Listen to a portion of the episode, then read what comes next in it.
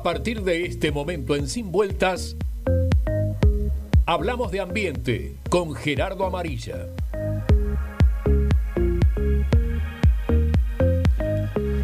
Bueno, ahora sí, presentado formalmente Gerardo Amarilla y vamos a hablar de este encuentro que tuvo ayer en 33, que avanzaron sobre un tema este, de larga data. ¿no? Yo decía esta mañana, el arroz, eh, esta última zafra campaña plantó unas 140.000 hectáreas aproximadamente, venía de 160, 165 y venía cayendo en una crisis de, la, de unos años con, con crisis del arroz, pero llegó hasta 190, 200.000 hectáreas en determinado momento.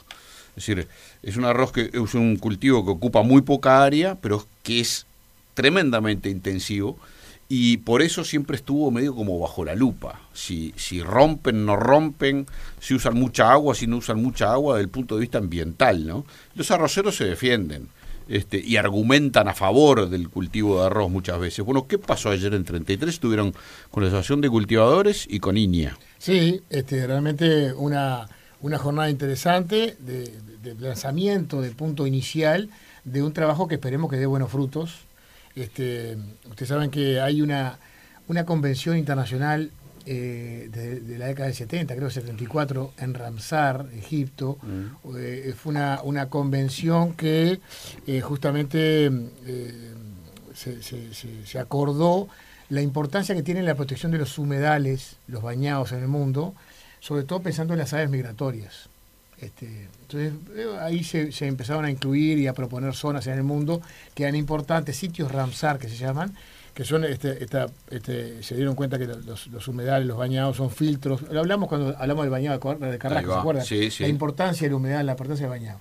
Y esta convención protege los humedales, los bañados, y acá en Uruguay tenemos la zona de bañados del este, que incluye zonas del departamento de Rocha, 33, La Valleja, Cerro Largo, este, son los bañados, los humedales, este, donde son, es muy importante para la biodiversidad y para las especies de aves, este, fauna, flora. ¿Está bien este, conservado todo eso? Está bastante bien conservado, a pesar de los, de los seres humanos, está bastante bien conservado porque lo que se ha dado también en Uruguay, y ayer lo hablamos con el presidente de Línea, que estuvimos allí en, el, en un espléndido local, INIA 33, realmente es un placer visitar ese, no solamente la construcción, que ya tiene sus años, pero sino también cómo funciona, cómo la tienen mantenida. Allí interactúa el INIA, la Universidad de República, el Ministerio de Ganadería, el Instituto Nacional de Semillas, este, el, tema del SUL, de Alana, este, hay una oficina también latinoamericana del arroz.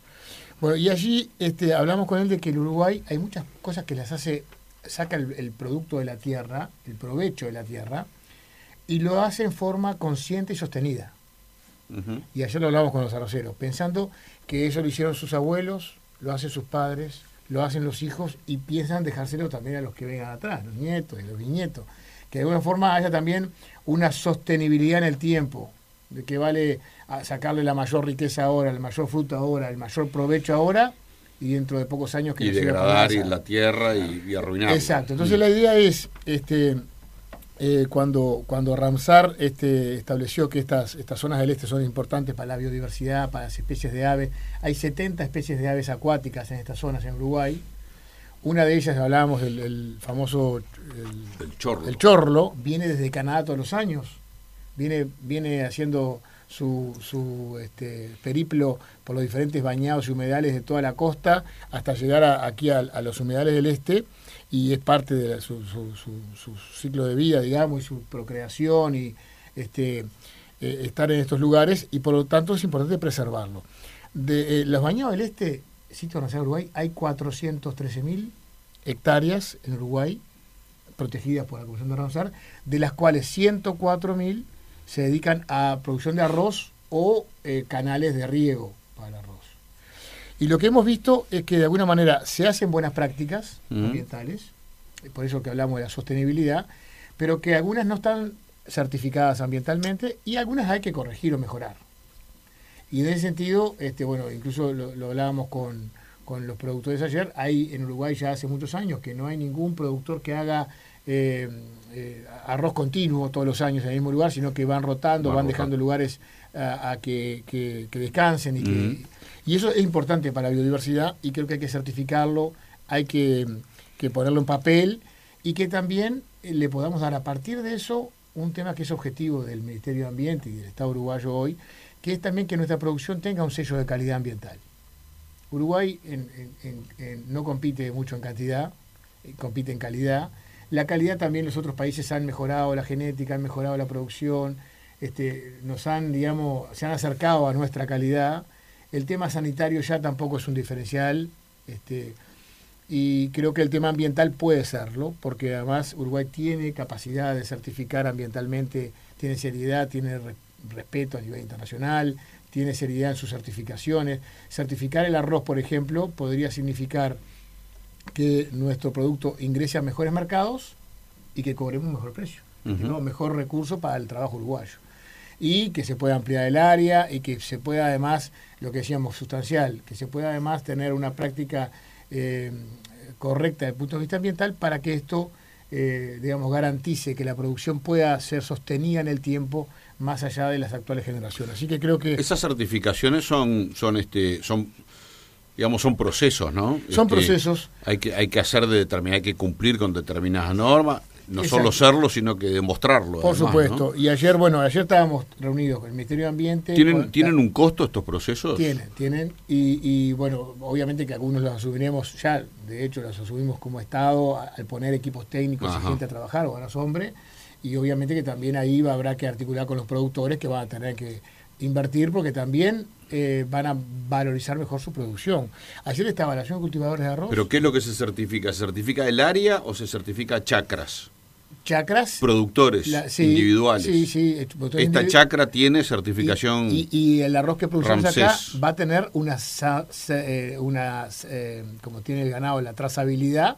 Este arroz que va a ir a tal molino. pero para eso debería certificarse toda el área de arroz. Y bueno, no, vamos certificando chacras y después esa, ese arroz, ese arroz va a tener que se diferencia de otro. Va a tener que un proceso diferenciado. Este certificado y este no. Ojalá que la mayor parte sea, certificado. y ahí vamos a ganar todo. ojalá se sea todo. Lo que pasa es que a veces, por eso te preguntaba por los costos, porque a veces son una limitante. Sí, son limitantes, pero capaz que también los que... Si tienen una compensación, bárbaro. Y va a tener, va, a tener ayer la, la Asociación de Cultivadores de Arroz, que estaba presente en la reunión, junto con la línea, junto con la Provides y, la Universidad de la República, eh, coincidimos en que en realidad es un proceso interesante y muy este, motivante, digamos, desde el punto de vista de decir, bueno, esto va a tener un premio a nivel internacional, nos va a dar a nosotros un plus y el costo de la certificación creo que es muy menor eh, con respecto al provecho que se puede sacar.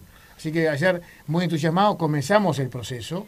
Ayer, este, en realidad, constituimos grupo de trabajo, nombramos los delegados, se van a definir ahora los componentes del proyecto en sí y luego habrá que definir el plan de trabajo, el cronograma, los costos, pero es un tema que seguramente eh, la idea es en, poco tiempo, capaz que en, un, par de, siembras, en un par de procesos productivos, ya tener más o menos, por lo menos, finiquitado lo que es el plan de trabajo y el proceso y ya estar, digamos, eh, vías, vías, en vías de certificar el, arroz uruguayo. Bueno, es un proceso que se inicia. Eh, me dijiste algo de los bañados Carrasco, lo nombraste hacia el pasar, pero ¿en qué avanzamos? ¿Algo avanzamos, se presentó la, la, organización no gubernamental que es ABC, eh, Asociación Amigos del Bañado Carrasco, mm. algo así, Amigos del Bañado Carrasco. Mm. Este, se presentó al Ministerio con una propuesta formal, que yo les había pedido eso, y lo pasamos a la Dirección Nacional de Biodiversidad, y ahora estaban los técnicos verdes a quién convocaban, porque no solamente eh, es un tema del Ministerio de Ambiente, por supuesto que también aquí está el gobierno departamental, el municipio, el Ministerio de Defensa, que tiene un local allí, yo lo hablé con el ministro Javier García, porque de alguna manera también son los custodios del espacio público, o sea que ahí tenemos un actor que es clave.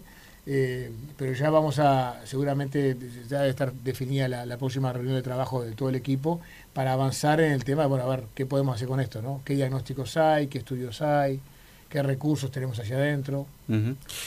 el, el, profesor Ventura, en su espacio este, de los jueves, este, empezó un ciclo hoy eh, que tiene que ver con el, con el cambio climático. ¿eh?